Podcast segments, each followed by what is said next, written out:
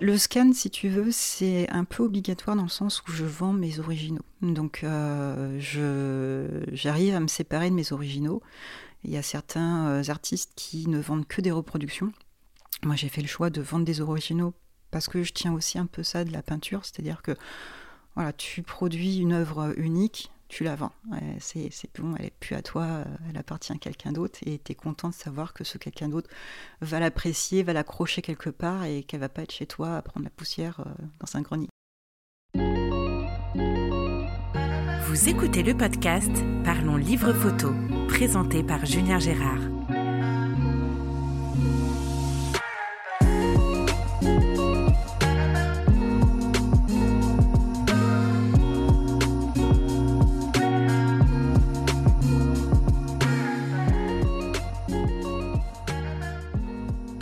Bonjour et bienvenue dans ce nouvel épisode du podcast Parlons Livre Photo. Donc je suis à Vitry sur scène avec Marjolaine Vuarnesson que je vous ai présenté la semaine dernière dans la bande-annonce. Donc a priori j'avais bien fait mes devoirs, je n'ai rien oublié, mais j'ai quand même fait une petite coquille.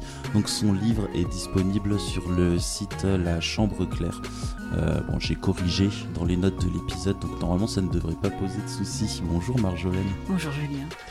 Est-ce qu'on peut commencer avec un petit peu ton parcours? Parce qu'on expliquait la semaine dernière que tu as commencé euh, avec la peinture, la sculpture, et que tu es arrivé à la photographie euh, après. Mais en même temps, j'ai cru comprendre que tu avais déjà fait des photos avant. Enfin, il va falloir que tu nous expliques tout ça. Bah, disons que la bascule euh, entre la peinture et la photographie s'est faite un peu progressivement sur plusieurs années. donc pour raconter mon parcours complet, j'ai fait ma première première exposition à l'âge de 15 ans, en 95, euh, et c'était de la peinture, peinture et dessin fusain. Et euh, après, j'ai migré vers euh, la sculpture. J'étais un peu le vilain petit canard quand j'arrivais en exposition parce que je présentais à chaque fois des œuvres en peinture et en sculpture. On ne savait pas s'il fallait me mettre avec les peintres ou avec les sculpteurs. Donc du coup, souvent, j'étais sur le palier à faire la transition entre les deux, les deux pièces. Et, euh, j'ai euh, été amenée à faire des, expositions avec beaucoup, beaucoup d'artistes différents, d'univers différents, notamment à la Loupe, dans le Perche. Euh, je faisais partie de l'association Les Indépendants du Perche. Et c'est là, là que j'ai vu les premières photographies exposées, où moi, en tant que peintre, je me dis, ça m'énervait un peu, si tu veux, parce que je me disais, mais moi, je passe trois mois sur ma toile, euh, et, lui, euh, il expose une photo au même prix que ma peinture. Euh, il a juste fait clic. Donc je me disais, j'arrivais pas à comprendre. et, finalement, à un moment donné, je crois que c'était en 2007-2008, et j'ai commencé à avoir un manque d'inspiration en, peinture. Je voulais migrer vers quelque chose de plus abstrait, mais j'arrivais pas, pas à trouver vraiment ma voix ou ça, voilà, ce que je, je sortais marchait pas, ça me plaisait pas. Et euh, je me suis rappelé que mon père avait, euh, acheté un appareil photo euh, hybride. Et donc c'était le premier, premier appareil photo numérique qu'on avait. Et je lui ai dit, tiens, papa, tu peux me le prêter J'ai envie de m'éclater un peu avec. Et là, j'ai commencé à faire des premières photos, des, des macros. Et, je me suis rendu compte que finalement, la photographie, bah, c'était pas si simple que ça, c'était pas juste un clic. Et ça m'intéressait de, de, travailler, de travailler avec ça. Donc euh, bah, c'est à partir de ça qu'est née ma première, euh, ma première série de photos, euh, qui est la toute première que j'ai exposée d'ailleurs, qui, qui la semaine dernière, tu avais fait référence à, mon livre auto-édité qui s'appelle En verre et en couleur. En fait, c'est toute une série qui s'appelle Un petit monde dans une goutte d'eau. Ce sont des macros de gouttes d'eau avec, on voit quelque chose dans la goutte d'eau. Donc j'ai fait toute une, série là-dessus. Et euh, ensuite, euh, j'ai hérité des appareils photo de mon grand-père, qui étaient des appareils photo argentiques. Dans l'eau, il y avait deux Polaroids. Et euh, donc ça, c'était plus en 2014-2015. Et là, j'ai eu envie de les remettre en route parce qu'il il y avait un côté nostalgique. Et je, je, me suis vite aperçu que l'argentique allait me donner des possibilités créatives euh, beaucoup plus intéressante que le numérique parce que euh, bah, moi, voilà, avec mon métier, je passe 10-12 euh, heures par jour devant un ordinateur. Donc j'avais envie d'avoir, de travailler ma, passion autre part que devant un ordinateur. et donc voilà, j'ai, je me suis remis, je me suis mis au, enfin je me suis remis à l'argentique puisque j'en avais fait quand j'étais toute jeune. j'avais un petit laboratoire, donc j'ai remis tout ça en route. Je me suis retrouvé un, un agrandisseur et, j'ai repris l'argentique comme ça. Donc en retrouvant des, en cherchant des pellicules, en cherchant des piles qui n'existaient euh, plus. Moi, j'allais dire d'un point de vue pratique, euh, tu trouves encore des films Polaroid? Ah alors oui, euh, alors c'était à l'époque où j'ai voulu remettre en route les Polaroid. j'ai découvert qu'il y avait une association de fous qui s'appelait Impossible Project, qui avait racheté les machines de, de Polaroid pour pouvoir continuer les films.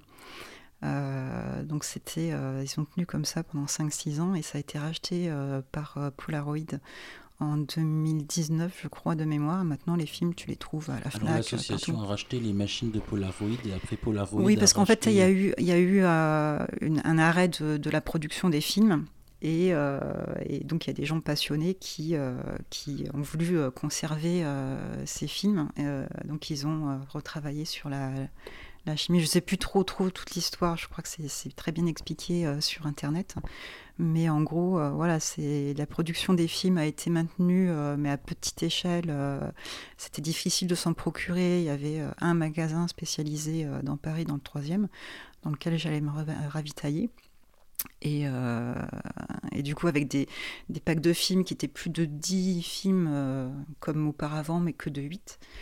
Euh, mais la chimie euh, tenait, euh, tenait bien le coup. Là, le problème, c'est que les nouvelles chimies des polaroïdes, avec les interdictions de certains composants chimiques, fait que les, bah, photos, elles tiennent plus le coup. si tu les gardes, si tu gardes le polaroid tel quel, les, les photographies s'effacent. Donc après, j'ai voulu triturer le, le, Polaroid, le séparer, garder le, transférer l'émulsion, travailler sur le négatif. Et en faisant ça, euh, bah, tu arrives à, conserver un peu, le, un peu plus le, film dans le temps, enfin l'image en tout cas, euh, parce que le fait de faire le transfert, il n'y a plus de contact chimique entre la gélatine et la chimie, et du coup l'image va, va être figée. Tu les scannes aussi? Je les scanne, ouais, en haute définition. devant l'ordinateur. Bah, le scan, si tu veux, c'est un peu obligatoire dans le sens où je vends mes originaux. Donc, euh, j'arrive à me séparer de mes originaux. Il y a certains euh, artistes qui ne vendent que des reproductions. Moi, j'ai fait le choix de vendre des originaux parce que je tiens aussi un peu ça de la peinture, c'est-à-dire que tu produis une œuvre unique, tu la vends. C'est bon, elle n'est plus à toi, euh, elle appartient à quelqu'un d'autre et tu es content de savoir que ce quelqu'un d'autre va l'apprécier, va l'accrocher quelque part et qu'elle va pas être chez toi à prendre la poussière euh, dans un grenier. Donc, euh, moi, j'ai pas de problème à vendre mes originaux. Par contre, effectivement, j'aime bien garder une trace. Donc là, du coup, trace numérique en haute définition. ouais, du coup, quand tu vois un original, ta photo, elle est disponible à un seul exemplaire. Pour les Polaroid, oui. Ouais. Et tu les, du coup, est-ce que tes versions numériques, tu les revends encore derrière euh, non, normalement non.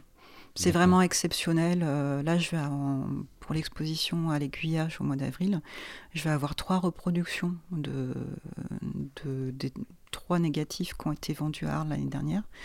Euh, j'ai pas, j'ai pas imaginé les mettre en vente. Euh, ce seront juste des tirages euh, qui seront maintenus avec des petites pinces, euh, voilà, comme ça, juste pour, pour montrer aussi que voilà, il y a d'autres images qui existent et pour montrer un peu la série de manière complète. Mais, mais j'ai pas forcément prévu de, de les vendre parce que pour moi, c'est un original, c'est un original point on voit que tu viens du monde de la peinture et de la sculpture parce que je ne connais pas d'autres photographes euh, qui vendent ses originaux et qui se contentent d'en vendre qu'un seul.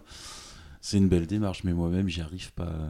Oui, mais il faut savoir, euh, je pense, euh, quand tu crées une œuvre, c'est un moment donné, c'est un instant T, une émotion. Et il faut savoir aussi s'en détacher et, et s'en séparer. Ouais. Moi, j'en suis incapable. Mais ouais, j'aime bien l'idée. Euh, mais moi, j'y arrive pas. C'est. Et euh, après, il faut travailler en argentique parce qu'en numérique, un original, ça veut pas dire grand chose non plus. Euh. Bah, c'est pour ça que dans le, avec le livre Apparition, on a travaillé avec Pierre Bessard sur un coffret qui est limité à 30 exemplaires. Et là, j'ai fait une reproduction argentique d'un des négatifs de Polaroid. Je peux te montrer, il est là. Et donc ça, c'est une reproduction que j'ai faite dans mon, dans mon labo, donc sur, en argentique à l'agrandisseur. D'accord. Tu travailles beaucoup par euh, série, j'ai l'impression. Oui. Euh... Si t'as pas une série en tête sur laquelle tu es en train de travailler, ton appareil photo, tu le laisses dans le sac, il sort pas, ou non, tu vas le l'emmener au cas où il y a l'inspiration qui arrive euh? hum, Ça dépend des moments. Ça dépend euh, si si, si émotionnellement et mentalement j'ai la disponibilité pour me dire je vais me laisser aller à prendre des photos euh, sur le chemin pour aller au boulot ou, euh, ou souvent entre midi et deux, euh, au lieu de manger à la cantine, je vais, je vais marcher, je vais me balader dans, un, dans des parcs ou sur les bords de Marne à côté du boulot. Et oui, ça m'arrive de prendre l'appareil photo et, et, de photographier. même si j'ai pas l'appareil photo, ça va être des, des, choses que je vais figer avec le téléphone, tout simplement. Donc moi, j'ai pas de, de d'a priori sur l'appareil utilisé du moment que je fige euh, ce que je vois, que ce soit à l'iPhone ou que ce soit avec, euh, avec l'appareil photo numérique ou argentique. Euh, je prends, je, je prends l'émotion telle que je la ressens à l'instant T et avec ce que j'ai sur moi à ce moment-là. l'appareil photo est vraiment qu'un outil. C'est ça. Tu me disais tout à l'heure, avant qu'on enregistre, que tu avais, euh, que tu allais faire ta euh, centième exposition. C'est ça. Tu nous parles un petit peu de ta carrière euh, en exposition. 100, c'est pas, c'est pas un petit nombre. Non, c'est pas un petit nombre. Donc c'est, c'est réalisé en 27 ans. Donc comme je te disais tout à l'heure, la première exposition 1995. donc j'ai fait beaucoup d'expositions en tant que peintre et, sculpteur jusqu'en 2006 à peu près. Euh, environ à l'époque entre 3 et parfois des années 5-6 expositions par an, euh, un peu partout dans la région parisienne. Euh, mais j'ai jamais exposé sur Paris en tant que peintre. J'ai souvent eu ce rêve-là, mais jamais eu l'opportunité. Donc c'était des expositions pendant des, festivals euh, à Rambouillet, à Chartres. Euh, euh, je te parlais de la loupe tout à l'heure. voilà, c'était c'était ce genre d'exposition que je faisais. Plus ce que j'aimais bien faire aussi, c'était des comment dire des expositions. comment on appelle ça pour Noël les les marchés Les marchés de Noël, ouais. Où je, je, peignais des, je faisais des petites cartes de vœux euh, que je peignais euh, directement devant les, les gens. Et, Une euh, performance presque. Ouais. Ouais. ouais, j'aimais bien et, et c'était. En fait, ce qui m'a toujours plu, ça peut, ça peut paraître un peu prétentieux de vouloir absolument exposer, mais moi, je me suis, comme été habituée très jeune à exposer, à montrer mon travail. Euh, pour moi, c'était plus dans le sens où j'allais rencontrer les gens, j'allais euh, voir un peu leurs réactions positives ou négatives. Et pour moi, c'était euh, le meilleur moyen de, de récolter les réactions par rapport à mon travail et de, voir ce qui plaisait, ce qui plaisait moins, et, puis de m'améliorer quelque part parce que euh, bah, l'objectif d'un photographe ou d'un peintre ou d'un sculpteur, c'est de, faire quelque chose qui, plaît déjà à soi quand on le réalise, mais qui plaît aussi à, d'autres. Moi, ça m'a jamais intéressé de, garder euh, tout ce que je faisais euh, chez moi, parce que, comme je te dis, moi, je me suis très tôt habituée à, réaliser une œuvre et, et, à me dire presque je vais si je vois quelqu'un qui, ça m'est souvent arrivé d'ailleurs de, voir quelqu'un qui, qui craquait littéralement sur une sculpture ou sur une peinture et qui me disait, bah, alors je mettais des prix, j'ai toujours eu du mal à mettre des prix sur mes œuvres. Ça, c'est, c'est un truc qui, euh, à chaque fois, c'est, horrible pour moi quand on doit me dire bah, quel prix tu le mets. Parce que euh, ben, moi, j'ai presque envie de. Si quelqu'un, ça lui plaît, j'ai presque envie de lui donner. Euh, bon, après, il faut bien se rembourser le matériel, tout ça. Mais je préfère que la personne, elle ait chez elle l'œuvre qui lui plaît, parce que je sais qu'elle va la mettre en valeur quelque part chez elle, alors que moi, j'ai pas envie de l'avoir. en fait, chez moi, j'ai beaucoup de, de peintures, de photos qui sont d'autres artistes, mais j'ai pas forcément envie de voir mes œuvres à moi chez moi. Euh, du coup, je me pose la question, le livre, tu vas les vendre jusqu'au dernier ou tu vas quand même en garder un pour toi? Je vais en garder un. un seul. Euh, j'ai noté qu'en 2013, tu avais une photographie sélectionnée parmi les finalistes du plus grand concours photo du monde organisé par le magazine Photo. Mhm. Et en 2014, tu commences la photo, euh, enfin après la sculpture et la peinture, en 2014, tu commences la photo. Ça a participé aussi à, à ce changement d'outils pour t'exprimer Oui, bah, en 2014, en, fait, c'est à la loupe où j'ai rencontré euh, bah, un des, organisateurs qui s'appelle euh, Didier Leplat, euh, qui m'a connu en tant que sculpteur et photographe. c'est à lui que j'ai montré mes premières photographies. Et, c'est lui qui m'a proposé de faire ma première expo photo. Donc c'était la série, la fameuse série avec les gouttes d'eau. Euh, quand je lui ai arrivé avec, euh, j'avais une 6 ou 8 photos euh, que je lui ai montrées, il m'a dit mais c'est ouais il y a un truc c'est super bien réalisé. et il m'a dit écoute il y a une expo que je souhaite organiser dans un mois, mais par contre il faut couvrir toute une pièce. C'est dans un château donc les pièces sont grandes. Et il m'a dit si tu arrives à, me sortir 40 photos de cette série là, euh, comme ça, ça me permet d'en choisir environ 30 et euh, je t'expose. Donc j'ai eu le challenge en un mois de réaliser. Euh, un mois. Ouais, c'est ça. Ça met pas du tout la pression. Mais j'aime bien travailler un peu comme ça, mais je crois que c'est un peu la déformation professionnelle aussi. Travailler un peu sous pression, ça permet de, ouais, d'ouvrir les chakras. J'ai aussi vu sur ton compte Instagram que tu es membre du projet The 1212 Project, The 1212 Project peut-être en anglais. Tu peux nous parler un petit peu pour de ce projet? Pour la deuxième année.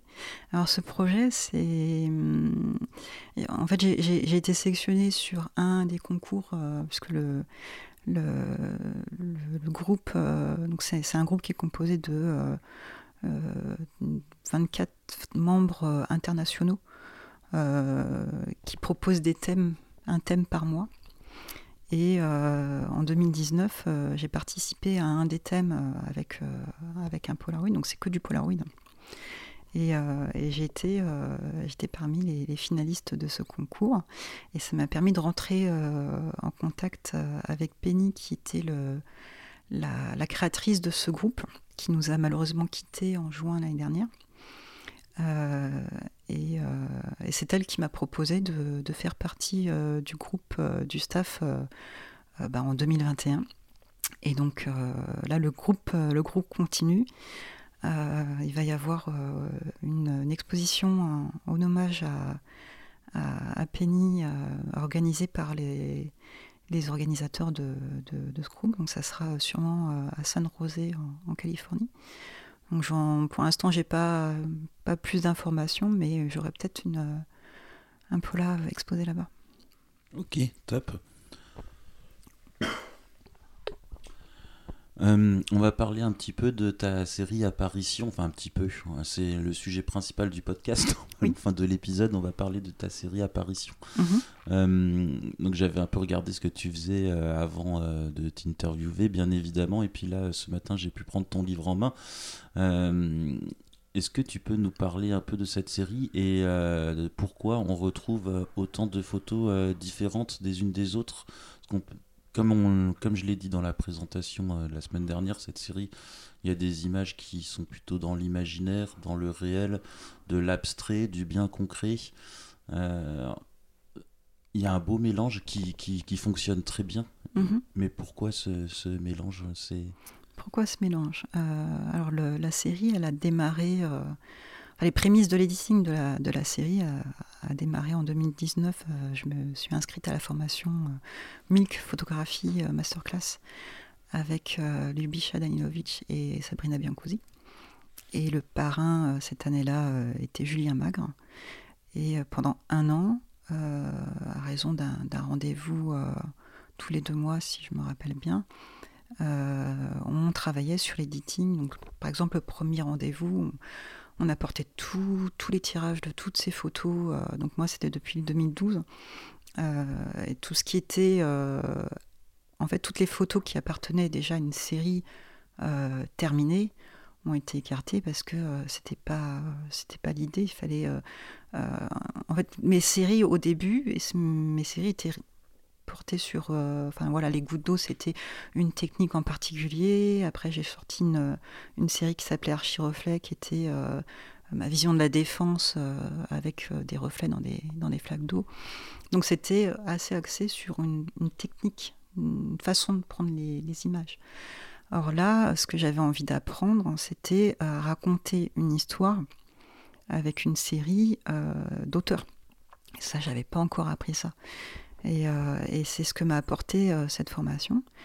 Et, et, ce que m'ont apporté Sabrina, Lubisha et Julien, c'est de comprendre qu'est-ce qui faisait qu'une photo était identifiée comme une photo de Marjolaine et non pas une photo d'un autre photographe. C'est-à-dire des photos qui ne sont pas euh, euh, du déjà vu quelque part. Euh, et, ça, ça m'a fait beaucoup prendre conscience de ma façon de photographier que je peux avoir naturellement, ce que je vais rechercher.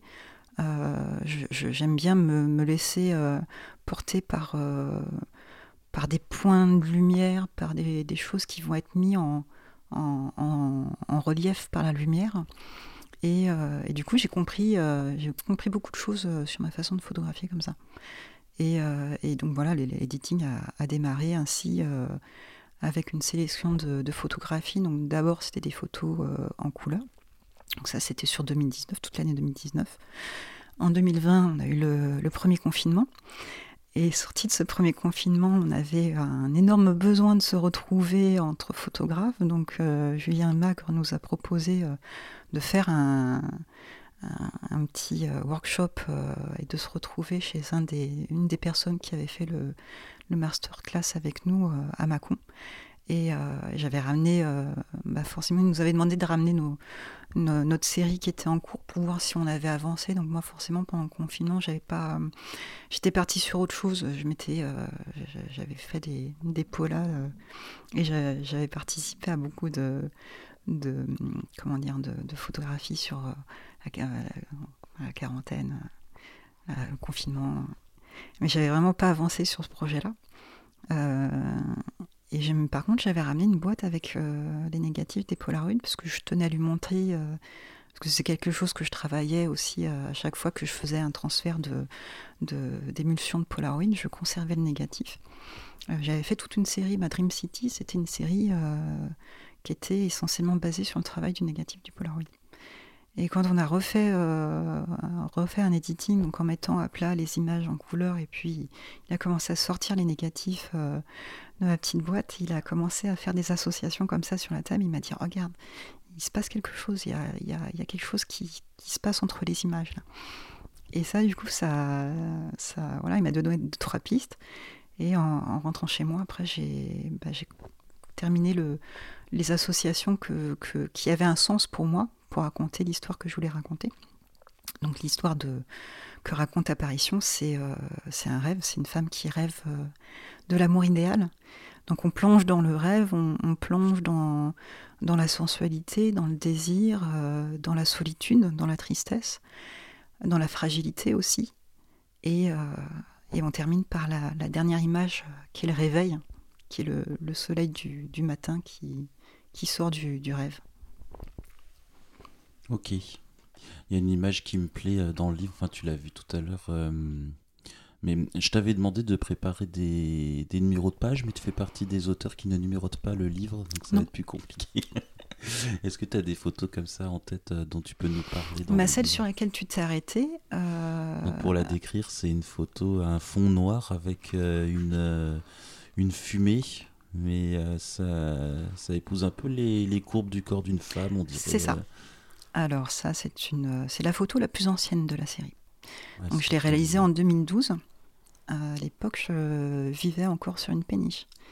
Et euh, cette photo-là, euh, bah, pour la, petite anecdote, je me suis mise dans ce qu'on appelle le pic avant de, de la péniche. Donc c'est un tout petit espace. Tu y pénètres par un, sas qui est, est au, toit. Tu descends par une échelle à l'intérieur. Donc la seule entrée de lumière et, la seule ouverture d'air, si je puis dire, c'était au plafond. Donc c'est ce qui a permis à la fumée de, de monter, de monter ainsi. Euh, et, donc c'est uniquement avec l'éclairage euh, par au-dessus. Donc c'est euh, une fumée de, de, cigarette. Et, et donc j'ai voilà, c'était faisait partie de mes moments d'expérience. Bah tiens, je photographie une, fumée. Et j'ai un peu mitraillé. Et, parmi les photos que j'ai sorties, bah, celle-ci m'a arrêtée parce que j'ai vraiment vu ce corps de femme. Et voilà, c'est, j'ai gardé que celle-ci euh, de, la série que j'ai faite euh, sur cette séance euh, de Donc c'est pas, c'est pas voulu au départ, c'est vraiment. Pas du tout. ok, c'est assez, assez dingue. Bah pour ceux qui veulent voir l'image, je vous invite à acquérir le livre. Oui. ça sert un peu à ça aussi l'épisode, le podcast. Hein, vendre les livres des auteurs. ouais, non, Tu veux que je reprenne les images depuis le début? Ouais, je veux bien, ouais. On prend le livre, la première image représente un, un bras ouvert vers le, vers le paysage. Et c'est euh, voilà l'invitation à rentrer dans le rêve. Euh, s'il y a des, photos sur lesquelles je j'aimerais m'arrêter un peu plus pour euh, pas pour peut-être pour les expliquer parce que l'avantage d'exposer, je te le disais tout à l'heure, c'est de, de se confronter aux critiques des gens et aux réactions des gens. Euh, quand j'ai fait euh, quand j'ai fait l'exposition à Arles l'année dernière, au début j'expliquais aux gens euh, le, le, thème de l'exposition et, et, quand ils ressortaient de, de, de la salle d'expo, ils n'avaient pas forcément de choses à, à me dire et j'étais un peu frustrée. Et du coup, je me suis dit, bah, je vais les laisser euh, voir, euh, regarder l'exposition sans rien leur dire. Et euh, je les laisse après me poser des questions s'ils en ont. Et là, j'ai eu beaucoup plus de retours parce que comme ils n'étaient pas guidés par, par mes propos, euh, mais il se posait plein de questions sur euh, qu'est-ce que je voulais raconter avec ces images, pourquoi ces associations, euh, pourquoi un chien qui boit dans une piscine, voilà. C'est, c'était très, beaucoup plus enrichissant en tout cas. Et c'est d'ailleurs pourquoi j'ai mis, j'ai fait le choix de mettre le texte après les images dans le livre. C'est justement pour ne pas guider les gens. Dans, dans, la lecture du livre, il y a juste, en fait, le livre démarre juste par par euh, une citation de Romain Guéry, La promesse de l'aube, qui est un, livre que j'aime beaucoup, beaucoup, et qui dit euh, Je n'ai jamais imaginé qu'on pût être à ce point hanté par une voix, un coup, par des épaules, par des mains. Et c'est juste euh, voilà la suggestion de, de ce qui va suivre en image après. Après, il y a le texte où voilà, je raconte des moments de mon enfance euh, voilà pourquoi. Euh, pourquoi Est-ce vous peut dire pourquoi je suis toujours célibataire à 43 ans? Pourquoi j'ai pas d'enfant? Pourquoi? Je sais pas. Mais voilà pourquoi j'ai euh, peut-être jamais réussi à rencontrer la bonne personne, peut-être, et que je rêve toujours du prince charmant. Donc après cette première photo d'ouverture, on a une première association qui est un Polaroid où on voit un, visage euh, et, une voiture. Et euh, voilà, cette première association, pour moi, c'est vraiment l'entrée dans le rêve. on voit la première illustration d'imaginaire. Et, tu verras que dans les, les photographies en couleur, il y a un, deux visages qui apparaissent. En fait, il y a très très peu de visages parce que euh, bah, je ne peux pas mettre un, visage sur, euh, sur ce qui n'existe pas ou qui n'est qu'un rêve. Oui, puis souvent dans les rêves, on ne voit pas le visage des gens. Non. Ou on s'en souvient pas, je ne sais pas trop, je suis pas un expert, mais. Exactement. Et, euh, et les seuls. en fait, là où il y a le plus de, de, de corps humain, c'est dans les, dans les négatifs de Polaroid, avec bah, des, des, visages qu'on ne voit pas, euh, des têtes euh, coupées ou euh, juste des morceaux de, corps. et c'est, tu sais, quand tu rêves, tu peux avoir au réveil des images qui vont être un peu plus nettes. Et, puis derrière des choses un petit peu plus floues où tu te dis, il me semble d'avoir rêvé de ça, mais je m'en rappelle plus trop, ou c'est vague. Ben, voilà, les, les, négatifs de Polaroid représentent un peu ces images fantômes. D'accord.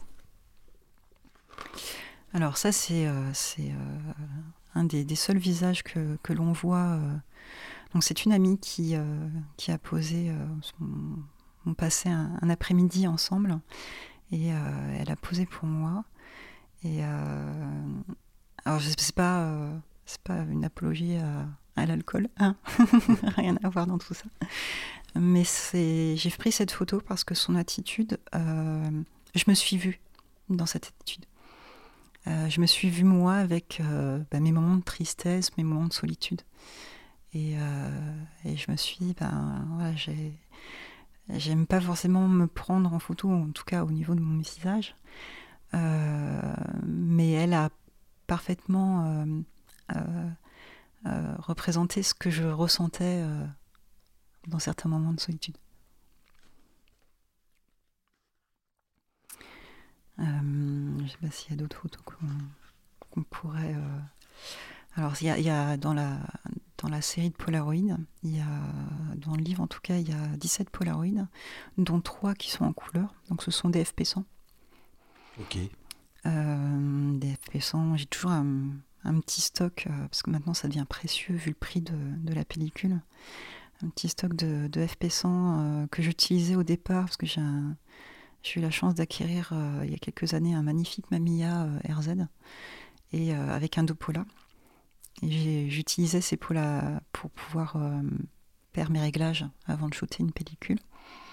Et voilà, ça fait partie des, des phototests. C'est ce pourquoi ça avait été créé, je crois, à l'époque. C'est ça. Les photographes de mode mettaient un dos Polaroid sur leur appareil photo pour pouvoir voir Exactement. un peu l'écran oui, bah oui, bah c'est ça. tu, tu, vois tout de suite si tes réglages sont bons. Sauf après, il les jeté et toi tu les gardes et t'en fais des super trucs. Bah oui, parce que je, je, crois que la pellicule maintenant est autour de 70 euros euh, pour 10, 10, 10 photos. Donc euh, c'est encore euh, même plus, puisque là c'est complètement arrêté depuis quelques années maintenant. Donc euh, c'est compliqué d'en trouver. T'as déjà pensé à ce enfin là on sort du, livre, t'as déjà pensé à ce que tu vas faire euh, une fois que tu trouveras plus de, de matériel, enfin de pellicule et de... Oui. bon c'est bien. oui j'ai plein d'idées. Tu les donnes pas tout de suite Non. le, oui euh, sec, je, je me suis dit je vais pas te poser la question. Euh, alors cette image-là, euh, c'est un peu la photo euh, phare du livre et de la série. alors les photographies en couleur, je les limite à 7 exemplaires. Et celle-ci, elle, a déjà été vendue trois fois. elle va être en très grand format au Festival de Vendôme. Et donc ça représente un rideau qui s'envole. Euh, donc voilà, c'est toujours euh, l'invitation à l'imaginaire, euh, au rêve, et se laisser porter par, ben, ben, par ce qui se passe et ce qu'on ne maîtrise pas. Elle est associée à un, autre négatif de Polaroid, où, alors là c'est un, c'est un autoportrait que j'ai réalisé avec mon SX70 qui me représente euh, de dos avec euh, les mains euh, un peu ligotées par un, voile. Donc cette photo, pour moi, elle représente la dépendance affective. C'est pas, c'est pas la femme soumise, machin. C'est, vraiment la dépendance affective qui, bah, qui a fait que mes relations amoureuses ont été malheureuses, si je puis dire. Et c'est ce négatif-là qui a été euh, sélectionné euh, par Pierre Bessard pour, euh, pour être le, tirage argentique qui accompagne le coffret. Ok.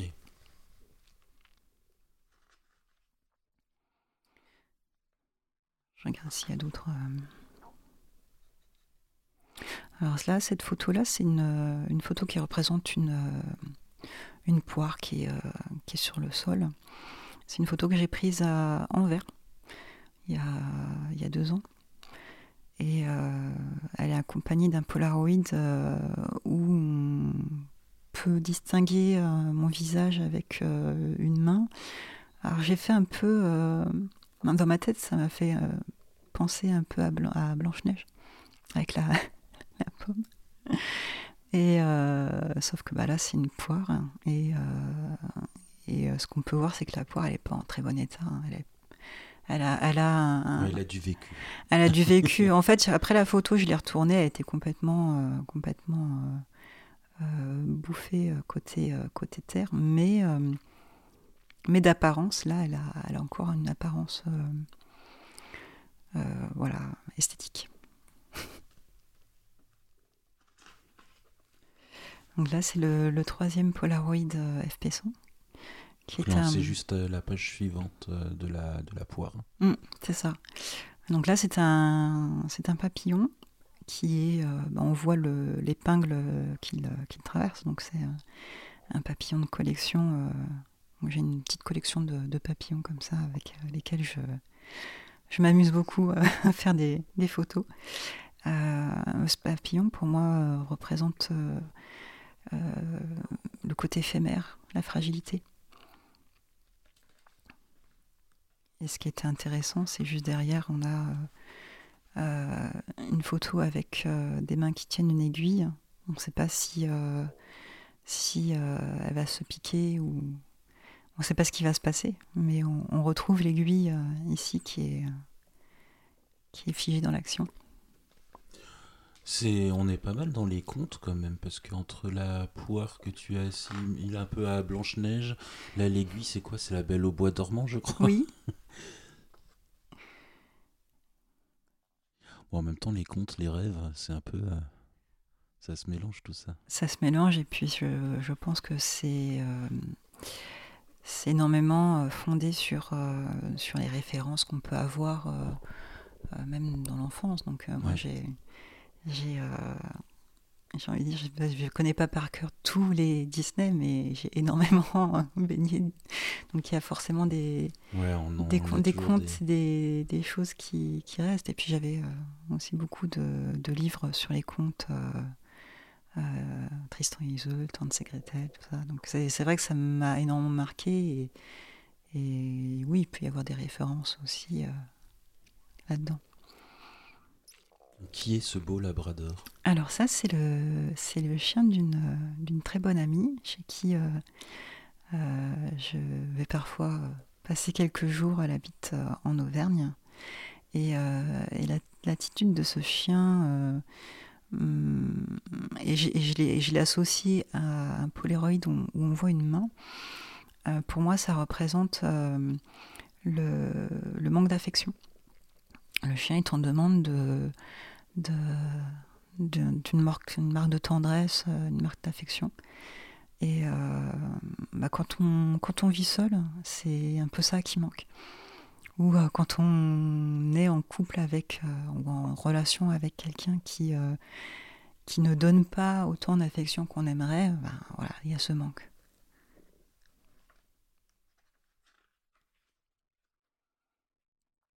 Après, on arrive avec des. Il y a quelques photos qui ne sont pas forcément systématiquement euh, associées à, des Polaroids parce que bah, pour moi, elles se suffisent à, elles-mêmes. Il n'y a, a, pas de. Il a pas besoin de rajouter autre chose. On comprend la solitude, on comprend euh, l'attente.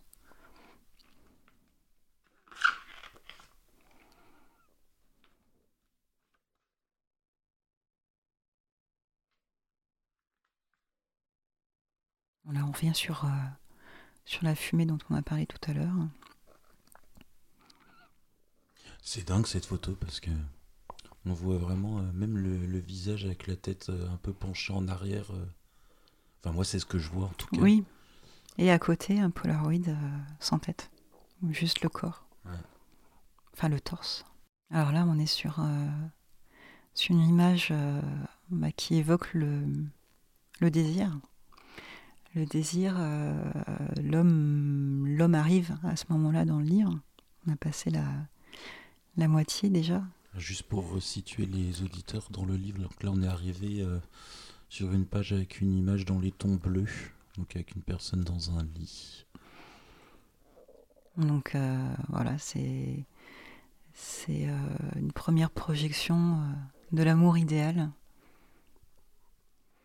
avec bah, associé un, un Polaroid avec un papillon qui, euh, encore une fois, représente le côté éphémère et, fragile du moment.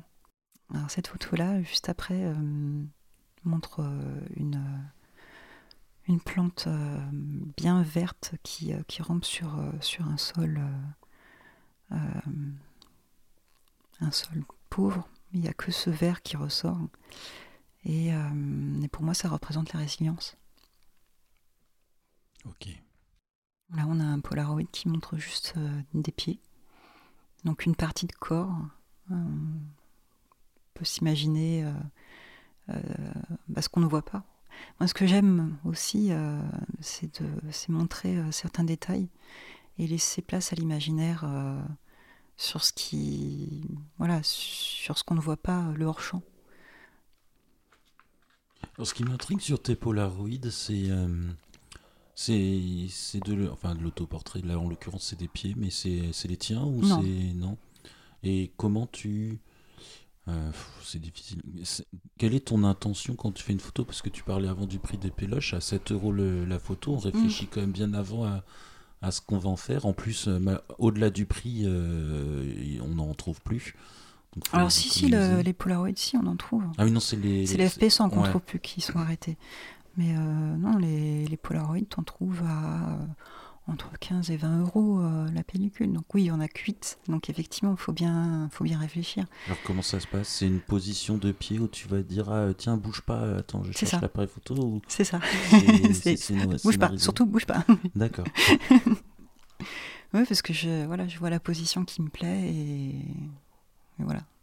Donc il faut que la personne ne bouge plus. D'accord, et ça peut survenir à n'importe quel moment. Là, d'un instant à l'autre, tu peux me dire de ne pas bouger. Ça se peut. D'accord. ça se peut.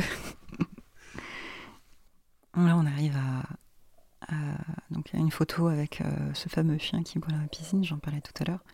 Donc qui est encore le même labrador euh, de, de, ma copine. Et, euh, et un polo avec un autoportrait donc c'est le reflet dans une glace. Il m'a donné euh, du fil à retordre ce, ce pot-là pour avoir la netteté dans dans le dans le dans le miroir. C'est marrant, c'est très onirique parce que là, moi, je suis pas complètement en face du livre, mais la photo avec le chien qui boit. Euh, si tu me le dis pas, moi là de, de, la position où je suis, je vois une espèce de, de bête avec une corne, ah. un truc qui n'existe pas. Ah, et puis la, lumière euh, qu'il y a sur le, le dessus du, corps du chien est juste extraordinaire. Ah, c'est ça, il y a un rayon de, lumière qui mm. éclaire. Euh. Moi, de là où je suis, on dirait une corne. Hein. Je me suis demandé ce que c'était avant que tu dises que c'est le chien. Euh. Ouais. Non, on arrive vers la fin du, du livre. Bah, c'est ma, ma, fameuse amie qui habite en Auvergne qui est là, donc la propriétaire du chien. Euh, qui n'a euh, pas du tout posé. J'ai, vu. Euh, en fait, elle était en train de préparer à manger et, elle avait ses cheveux dans, la lumière du soleil. Et j'ai, là, j'ai même pas eu le temps de lui dire bouge pas. J'ai, pris la photo. j'ai pris directement la photo que je voyais. J'aime beaucoup. J'aime beaucoup parce qu'encore une fois, on voit pas son visage, mais la, lumière sur ses cheveux est juste euh, extraordinaire. Et euh, derrière, on a euh, un Pola qui est tout seul, avec un arbre. encore pour moi, l'arbre qui représente la résilience, le, voilà, le, pouvoir de la nature à se régénérer. Et, la dernière image qui est la, sortie du rêve avec ce rayon de soleil il y a des personnes qui, en voyant cette photo, me disaient qu'il y avait une référence aussi euh, à la peinture euh, du XVe siècle, euh, avec des références religieuses, parce que on voit juste en dessous du soleil une éolienne qui pourrait presque avoir la position d'une croix. Et, dans beaucoup de, peintures qui représentaient des, des, scènes religieuses. tu avais toujours bah, le soleil qui était représenté au-dessus de la croix. C'est très intéressant parce que au moment où je prends la photo, je ne pense pas du tout à ça.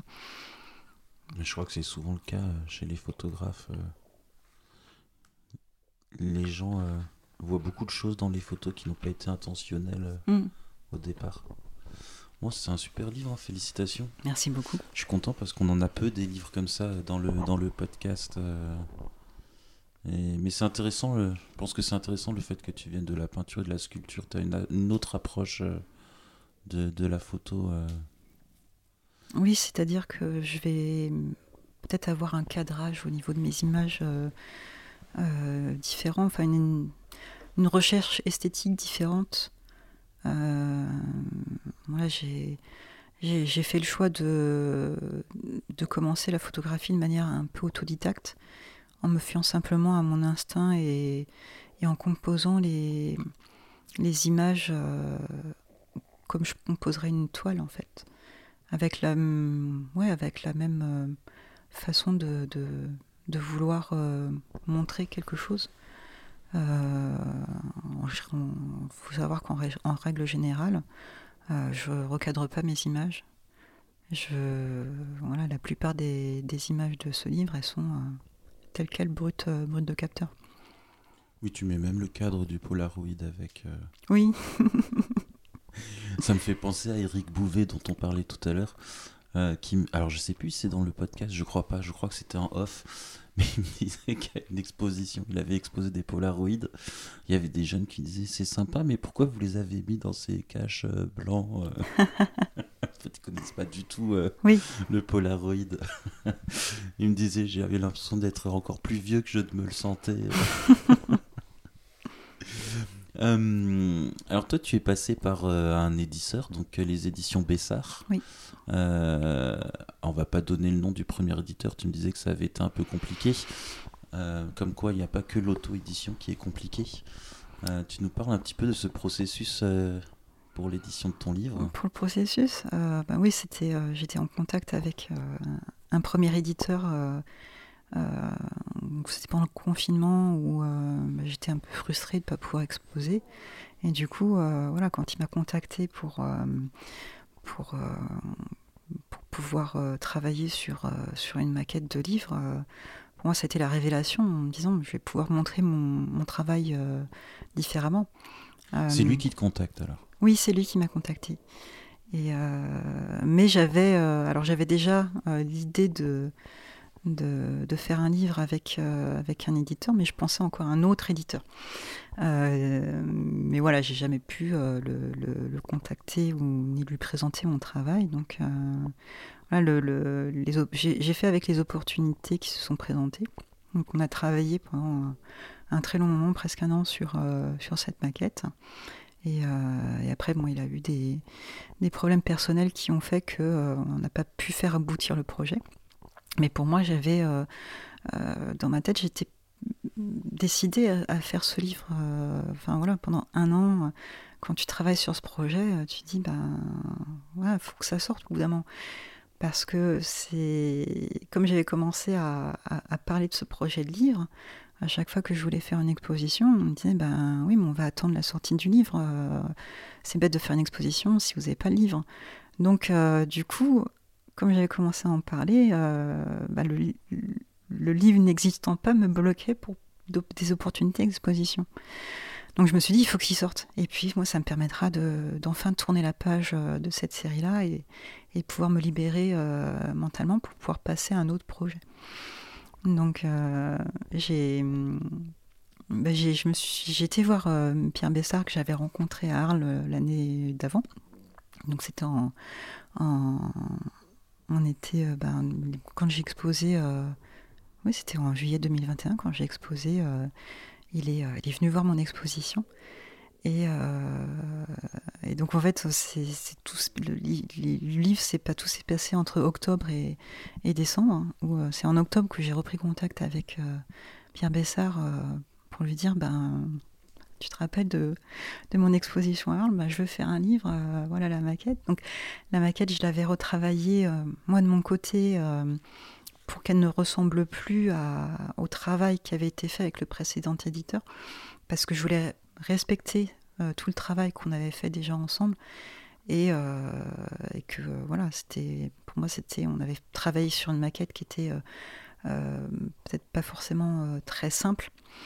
Donc, euh, avec des idées qu'on avait eues en commun. Donc, j'ai voulu repartir sur quelque chose de, plus neutre et, peut-être de plus, simple aussi.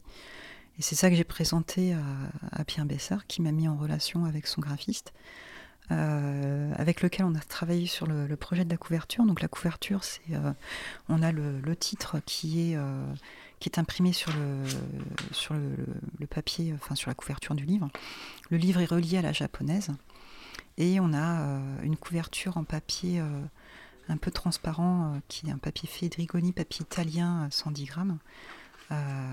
donc transparent parcheminé, un peu comme un papier calque, sur lequel on a la, reproduction d'un des, d'un des.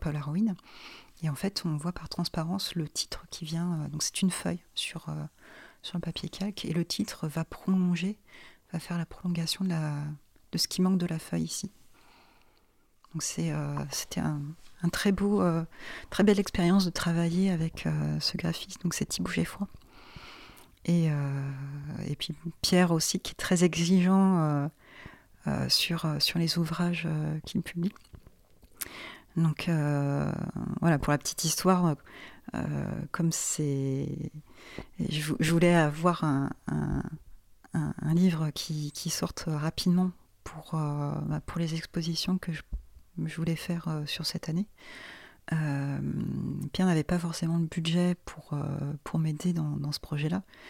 voilà, il a sorti Max Pam, Bernard Plossu, Todido. Donc voilà, son budget 2022 était déjà booké pour, pour, pour les publications. Donc, euh, ce qu'on a décidé de faire, c'est que euh, bah, moi j'ai financé une partie et le reste a été financé euh, via un crowdfunding. Donc, le crowdfunding a permis de, déjà de prévendre 80 livres.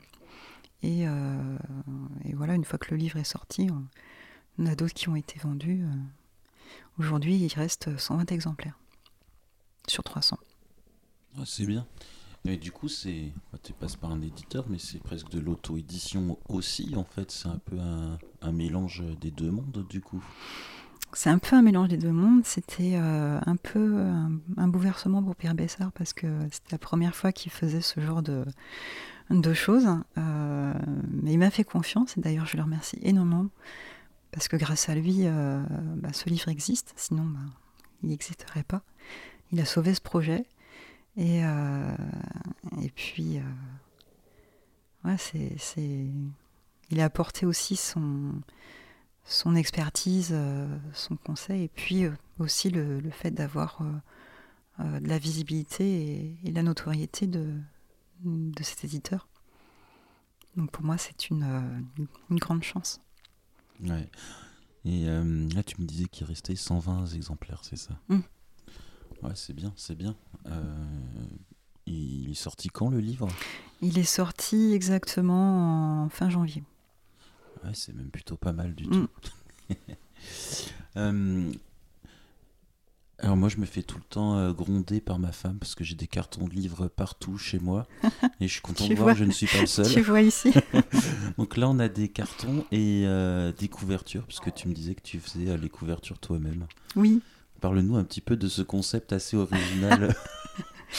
Alors, ça fait partie des gestions des aléas de, ce projet. Euh, euh, donc, euh, on a eu un, avec Pierre Bessa, on a eu un petit litige avec l'imprimeur qui ne connaissait pas le papier Fedrigoni, qui n'est pas un papier calque, mais qui est un papier qui est fait pour l'offset.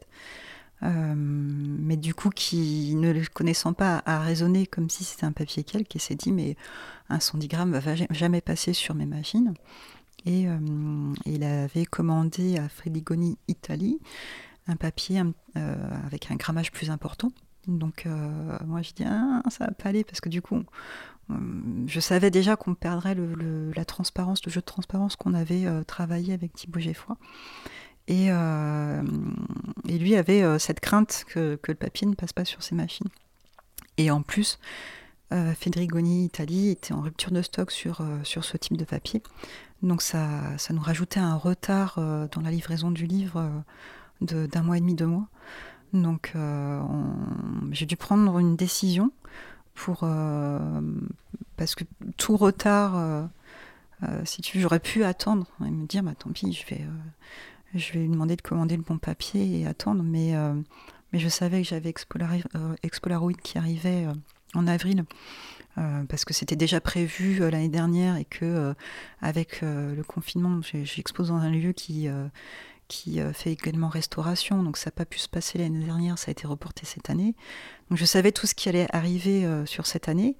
donc j'avais besoin du livre, euh, que le livre arrive euh, quand même avant pour pas que tout se bouscule après au, niveau de mon, planning parce que c'est voilà je travaille dans la semaine j'ai que mes week-ends pour pouvoir m'organiser et, euh, et, si tout tout en même temps c'est un peu compliqué à gérer.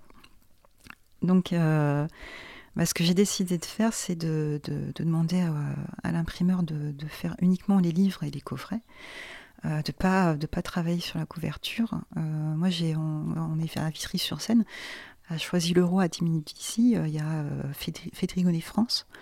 que j'ai contacté et qui, voilà, qui m'ont donné le, papier dont j'avais besoin en, 24 heures.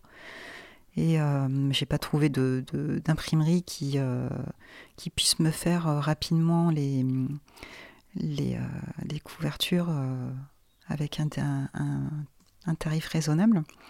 Donc, euh, bah, comme euh, j'avais fait quelques tests avec une, une, une feuille, un papier témoin euh, que m'avait donné Fedrigoni. J'ai vu que c'était possible que je puisse imprimer sur mon imprimante.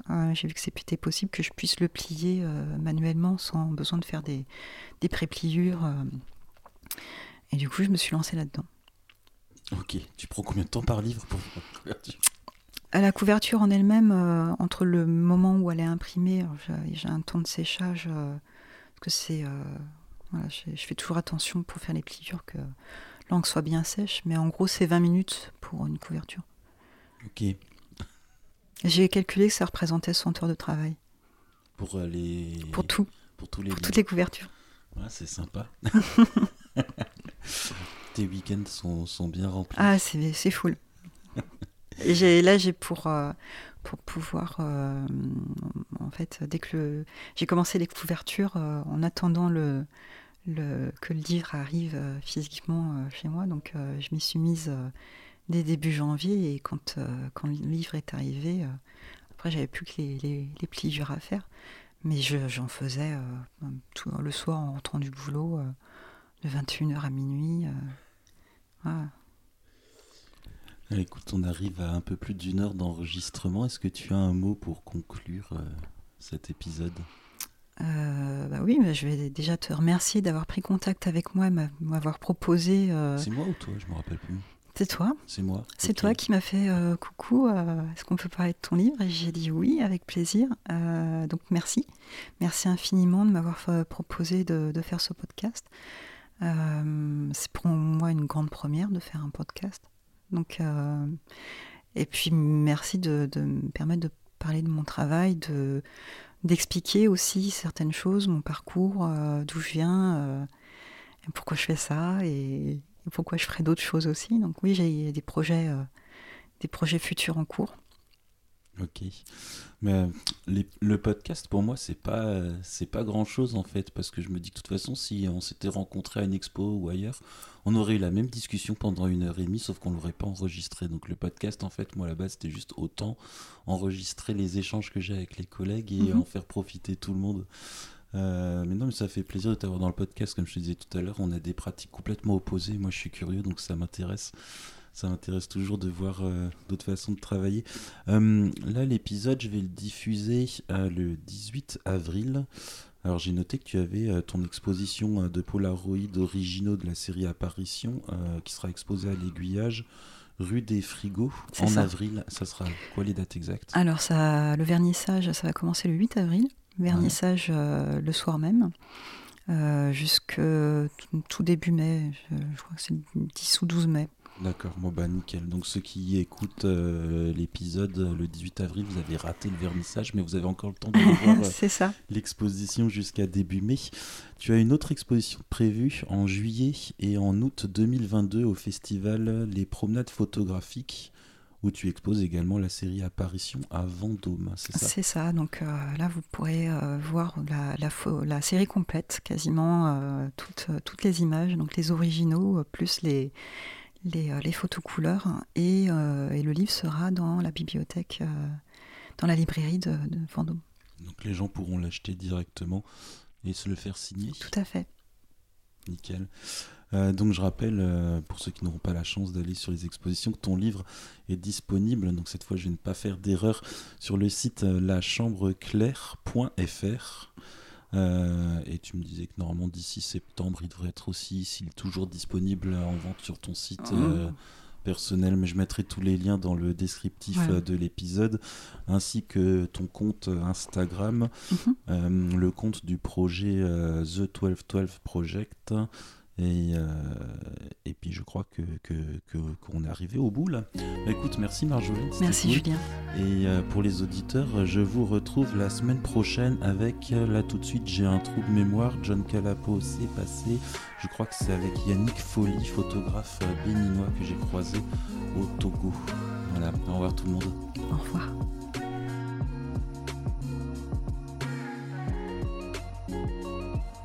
Si vous avez aimé cet épisode, vous pouvez nous laisser une note.